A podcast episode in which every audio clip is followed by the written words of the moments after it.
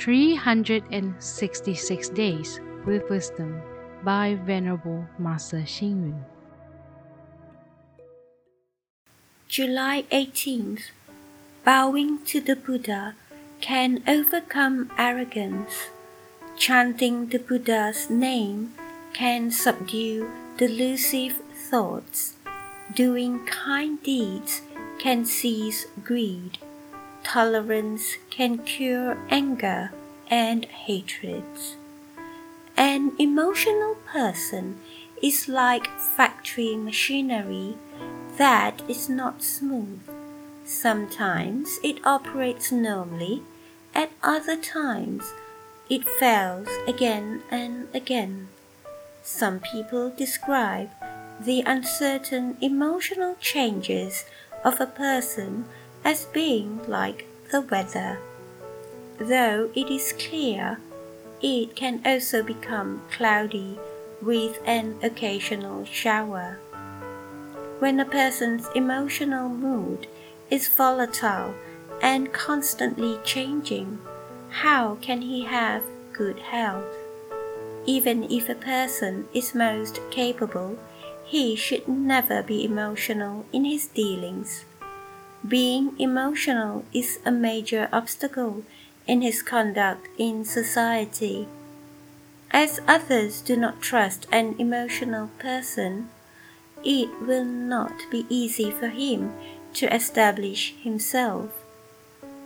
Being emotional is a negative sentiment, such as feelings of injustice, discontentment, jealousy, and dejection. The external manifestation of these feelings will naturally display rude, coarse, perverse, and unreasonable behavior. Thus, we should use gratefulness, contentment, humility, optimism, reason, gentle influence, and aspiration to overcome it. The saying goes if a person cannot manage himself, how can he serve his country and the world? A person should conduct himself in society based on right thoughts, right efforts, and right path.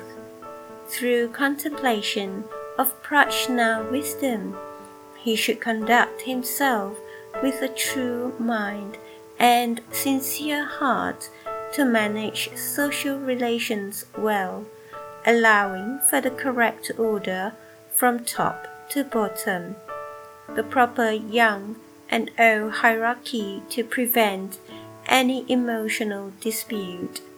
Only when a person is able to control his emotions can he regain control of the mind and be his own master. Read, reflects, and acts. Even if a person is most capable, he should never be emotional in his dealings. Being emotional is a major obstacle to his conduct in society.